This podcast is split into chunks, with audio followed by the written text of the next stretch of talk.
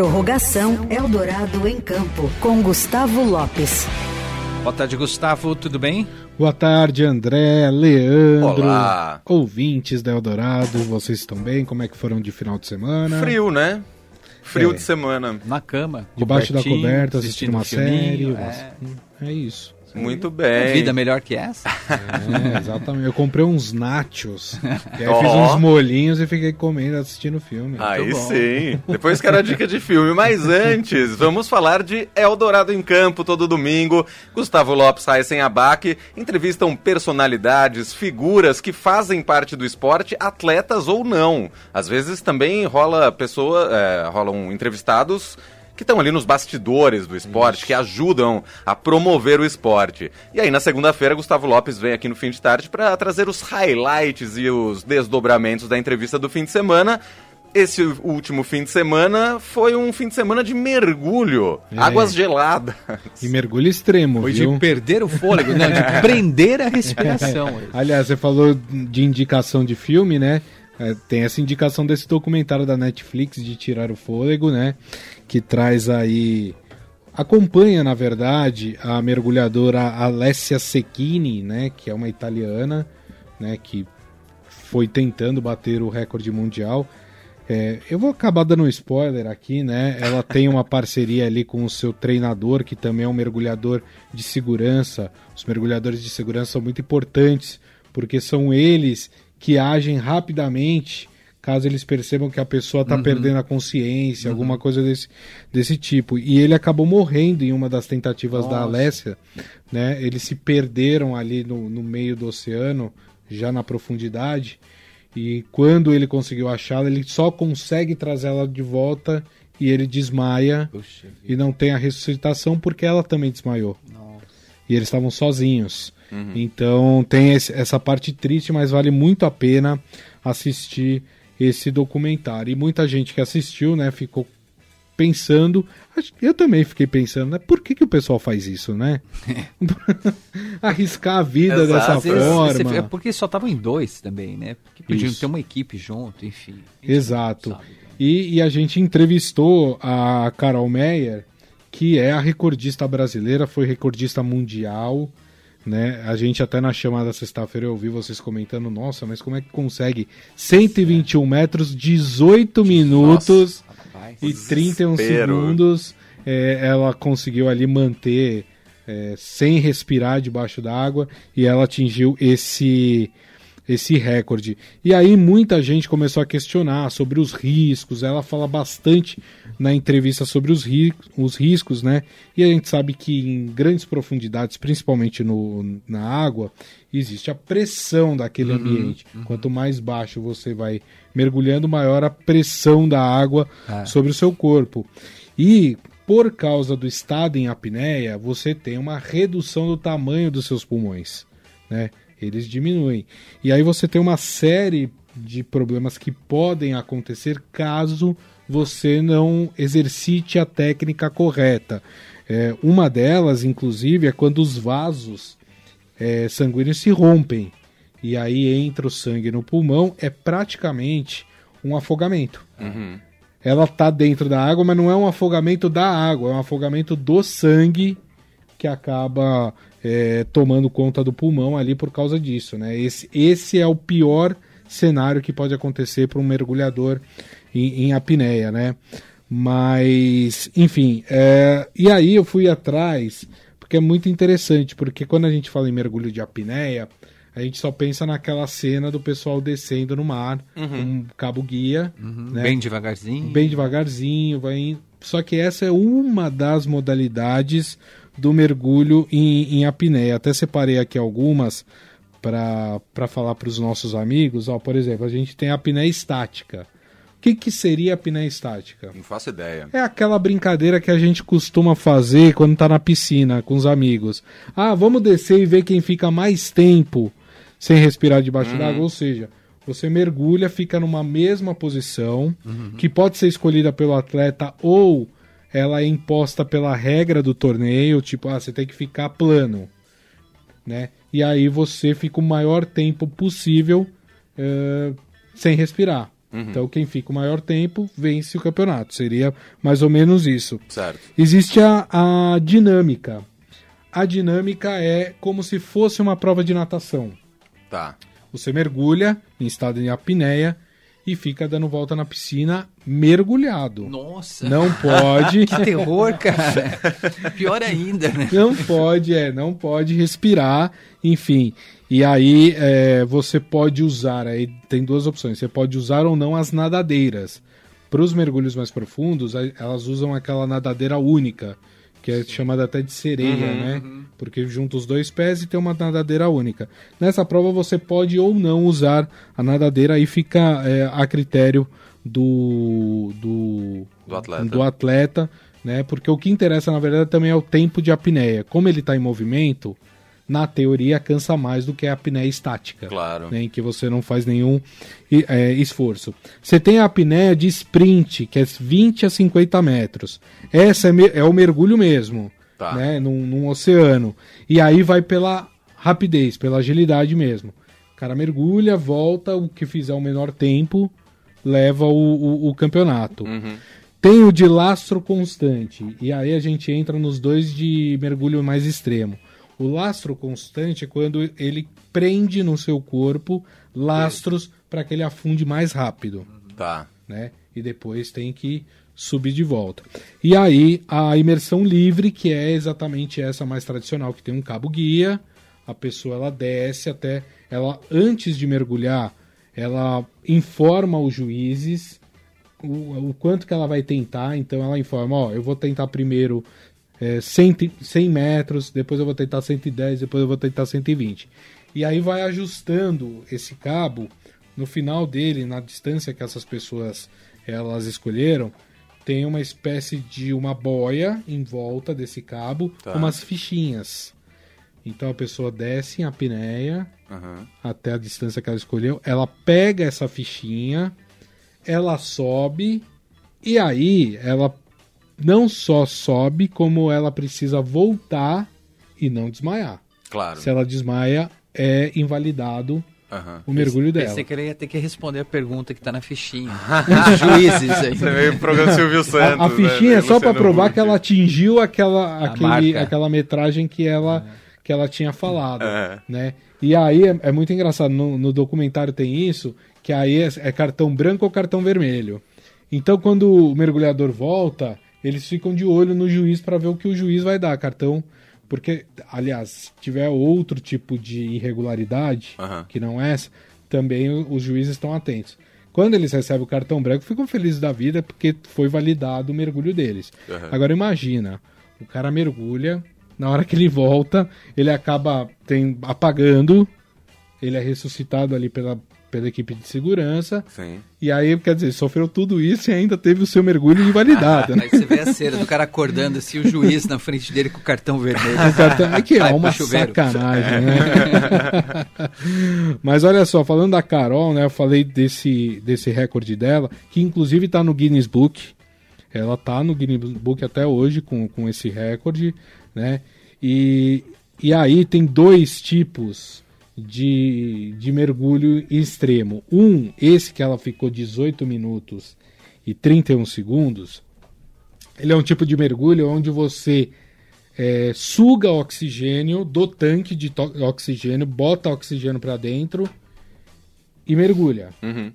Na teoria, isso te dá mais tempo em apneia. Certo. Mas ela participou, por exemplo, de, de mergulhos onde não há inalação prévia, que é simplesmente você puxar com a sua boca o ar, prender, fazer a técnica de apneia e descer. E ela conseguiu nesta outra prova 7 minutos e 18 segundos, com menos ar. Né? Então você vê que é uma coisa impressionante. O, Ah, reco- o recorde dela é ela tomou oxigênio direto do tanque antes de Isso, descer. antes de entrar. Então ela pega uma quantidade de oxigênio do tanque e desce. Mas mesmo assim, 18 minutos e 31. Pelo amor Nossa, de pelo Deus. amor de Deus. é, é muita coisa, né? Oito E- segundos já era. Exatamente. E, e é assim, tem algumas situações inusitadas que ela contou pra gente, o pessoal pode até ouvir, que ela já fez, por exemplo, participando de competições, é, descer chegar num momento que de repente ela se deparou frente a frente com uma baleia jubarte. Nossa. Então tem tudo isso, né? Claro. Você tem o risco, você tá no oceano, Uhum. a gente, É imprevisível. entre aspas, nós estamos invadindo o habitat deles, É, né? exato. Então eles não vão mudar a vida deles por nossa causa. Não, imagina o controle que você tem que ter sobre É. todas as, as funções do seu corpo, né? É. Enfim, você não respirar por 18 minutos é Não, e o mental, né, André? É, porque assim, preparação chega, absurda. porque a equipe de segurança, ela fica ali na faixa dos primeiros 40 metros. Quando você passa os 40 metros, você tá por você. Então você tá na, na escuridão, Escuridão, do oceano, porque você, disso. você consegue só enxergar aquilo que a lanterna capta ali pertinho, Uhum. né? E você tá sozinha. E você não pode entrar em parafuso, porque isso pode representar a morte Claro. né? Ela até cita um, um momento, por exemplo, ela fala que um dos grandes perigos é o mergulhador, depois dos 40 metros, sentir vontade de respirar. Por quê? Porque você está com o diafragma contraído, que faz parte desse processo de apneia. Se você sente a vontade de respirar, você pode soltar o seu diafragma e isso pode causar uma série de problemas internos pro, pro nadador. Então, assim, é um esporte, para quem está nos ouvindo e que gostou e que pretende é, participar, primeiro, procure um instrutor que, que seja extremamente experiente. Faça um check-up primeiro. Isso, exatamente, tem tudo coração, isso. como é que tá. Até porque tem- cada um tem as suas condições biológicas, sem né? isso você precisa saber qual é a sua. Mas procurar um- uma pessoa que. A própria Carol é instrutora, né? É, então procurar uma pessoa que sabe do que está fazendo, né?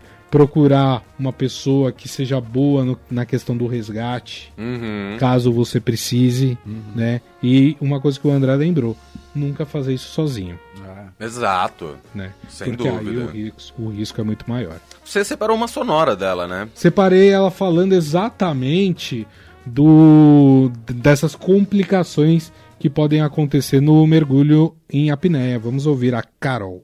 O pulmão vai diminuindo, vai comprimindo o ar interno e ele vai diminuindo. Ele chega no limite de compressibilidade, que a gente chama. E quando acontece isso, a gente começa a ter um efeito que é chamado de blood shift também, que é o deslocamento de sangue para esta cavidade. O próprio corpo começa a te proteger do esmagamento. Mas, ao mesmo tempo, existe um outro risco. Se você não tiver treinado para atingir esse limite residual e avançar em profundidade, os microvasos que envolvem os alvéolos, que a gente chama de pequena circulação pulmonar, para você ter uma ideia, o volume de sangue que atinge esses vasos, ele aumenta em 10 vezes. Então, se você tiver um problema de vascularização, se você não for resistente, você vai ter um rompimento de alvéolos, você vai ter um rompimento de vasos. Isso quer dizer que o sangue vai entrar no pulmão e isso é o principal, é um dos mais perigosos acidentes para nós. dá até medo só de ouvir. É. Nossa, muito. E, e tem problemas, por exemplo, existem casos, por exemplo, de pessoas que acabaram implodindo por dentro, Nossa. né? Tem- se eu não me engano, Nossa, teve vai ficando recentemente- mais assustador. Rec- Recentemente, o caso de uma russa que era experiente, que também já tinha conquistado o título mundial e que aconteceu isso com ela. Mas por causa da pressão. Por causa- A pressão e, da e essa coisa de você chegar numa, num, num determinado estágio onde você não pode respirar, você tem que manter o diafragma é, é, retraído, é, o ar do pulmão, você não pode ameaçar respirar, enfim, aquelas coisas. E porque você acaba criando uma onda de choque dentro do teu corpo muito grande e você pode ter falência múltipla dos órgãos, enfim. É uma coisa muito, muito difícil. Quem pratica, como é o caso da Carol, a Carol falou que é um vício, né? E que a apneia ela pode ser aplicada em várias fases, em várias partes da sua vida. Sim. Por exemplo, ela é ciclista também, com, com- é, ela participa de competições de ciclismo. E ela fala que o, o- a respiração em apneia para ela ajuda muito no desempenho dela como ciclista. Então Tá. existem várias áreas da vida que já aplicam a apneia Certo. né, esse exercício em apneia para melhorar rendimento, é, a melhorar a respiração, né? Então, assim, mas, volto a repetir, tudo isso acompanhado e feito sempre. por pessoas Claro. que, que dominam essa técnica e que saibam explicar como essa técnica funciona. Muito bem, para quem não ouviu a entrevista, eu quero ouvir novamente. Como faz, Gustavo Lopes? Quem quiser ouvir essa entrevista da mergulhadora Carol Maier, pode ouvir nos aplicativos de músicas e podcasts da sua preferência, basta colocar Eldorado em Campo e também no, no nosso site, no nosso portal radioeldorado.com.br. Boa, eu, eu queria dar uma sugestão de filme também. Não é exatamente sobre mergulho e tal, mas tem um lance de apneia. Filme nacional que chama Tinnitus. Foi lançado esse ano nos cinemas e está disponível para aluguel aí no YouTube, Amazon, Apple, enfim. É, que é a história de uma atleta de saltos ornamentais e aí ela começa a sofrer uma crise de zumbido no ouvido, que é justamente o tinnitus. E aí ela tem que abandonar as piscinas ali porque ela sof- sofre um acidente. E ela vira sereia de aquário. E aí, pra ser uma sereia de aquário, ela tem que praticar apneia, Apneia, também. E, inclusive, tem algumas cenas dela treinando justamente isso. E aí, enfim, a história do filme não é, é- é o fato dela virar sereia, mas ela querer voltar depois aos saltos ornamentais. Filme muito bacana, vale a pena assistir Tinnitus, filme brasileiro. Ah, muito, Muito legal, muito legal. Isso Boa. aí, então. Valeu, Gustavo. Até semana que Só vem. um, rapidinho, quer dar o spoiler? Ah, Vamos dar um é, o spoiler, vamos- Vamos, falou do spoiler. Vamos falar, ó, a gente vai entrevistar nesse domingo, 8 horas da manhã, o CEO da Ticket Sports. Quem é o, a Ticket Sports? É a maior plataforma de vendas de competições de corrida de rua.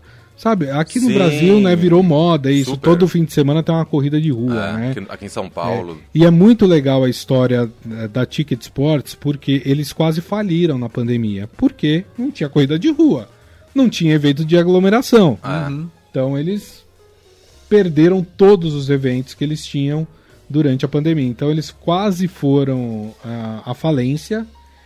Só que depois que foram que, que acabou o lockdown, tudo que voltou à vida normal, né? ah, deu um boom porque muitas pessoas praticavam corridas ou ciclismo eh, durante a pandemia e muita gente passou a gostar disso. Então teve um aumento de quase 20% uau. no número de inscrições depois que voltou da pandemia. Então a gente fala sobre tecnologia também, sobre inteligência artificial, tem muita inteligência artificial monitorando os atletas de corrida e, e- e trazendo aí vários dados importantes que vão ser trabalhados para construção, para construção, podemos dizer assim, de roupas para para corredores, de tênis para corredores, enfim, de equipamentos que possam ser usados para melhorar suas performances. Muito bem, Eldorado em Campo, domingo, 8 da manhã, com Raíssen Abac e Gustavo Lopes. E na próxima segunda, Gustavo aqui no Prorrogação, dentro do fim de tarde. Boa semana, Grisa. Valeu, obrigado, Lê, Valeu, obrigado, André. abraço. Abração a todos.